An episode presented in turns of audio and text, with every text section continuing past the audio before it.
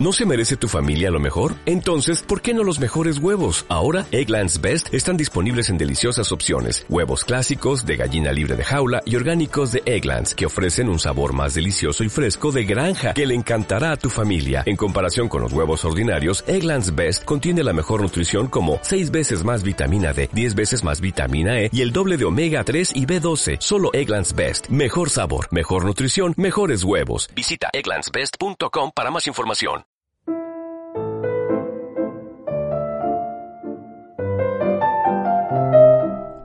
Leopoldo Alas, Clarín. Adiós Cordera. Segunda parte. Leído por Moisés de las Heras Fernández. Blog literario Lluvia en el Mar.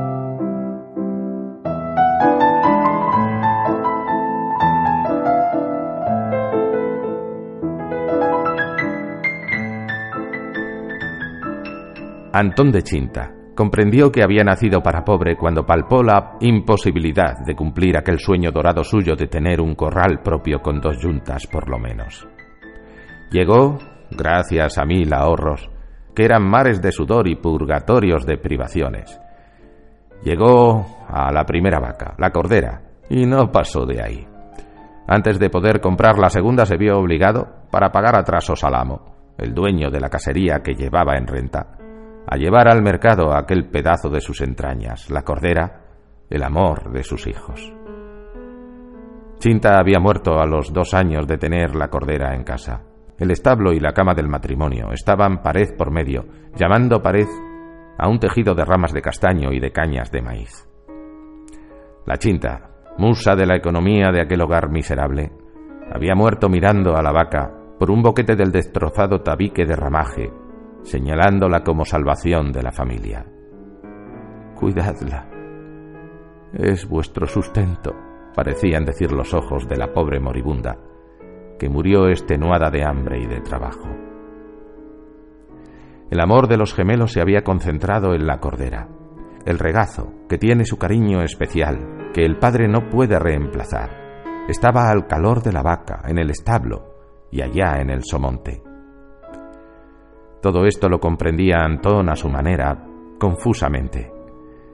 De la venta necesaria, no había que decir palabra a los niños. Un sábado de julio, al ser de día, de mal humor, Antón echó a andar hacia Gijón, llevando a la cordera por delante, sin más atavío que el collar de esquila. Pinín y Rosa dormían. Otros días había que despertarlos a azotes. El padre los dejó tranquilos. Al levantarse se encontraron sin la cordera. Sin duda mi papá la había llevado al chatu. No cabía otra conjetura. Pinín y Rosa opinaban que la vaca iba de mala gana, creían ellos que no deseaba más hijos, pues todos acababa por perderlos pronto sin saber cómo ni cuándo. Al oscurecer, Antón y la cordera entraban por la corrada mohinos, cansados y cubiertos de polvo. El padre no dio explicaciones pero los hijos adivinaron el peligro.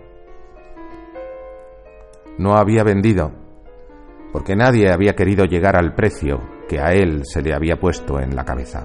Era excesivo, un sofisma de cariño. Pedía mucho por la vaca para que nadie se atreviese a llevársela. Los que se habían acercado a intentar fortuna se habían alejado pronto echando pestes de aquel hombre que miraba con ojos de rencor y desafío al que osaba insistir en acercarse al precio fijo en que él se abroquelaba. Hasta el último momento de mercado estuvo Antón de Chinta en el humedal, dando plazo a la fatalidad. No se dirá, pensaba, que yo no quiero vender. Son ellos los que no me pagan la cordera en lo que vale. Y por fin, suspirando, si no satisfecho con cierto consuelo, volvió a emprender el camino por la carretera de Candás adelante entre la confusión y el ruido de cerdos y novillos, bueyes y vacas, que los aldeanos de muchas parroquias del contorno conducían con mayor o menor trabajo, según eran de antiguo las relaciones entre dueños y bestias. En el Natoyo, en el cruce de dos caminos, todavía estuvo expuesto el de Chinta a quedarse sin la cordera.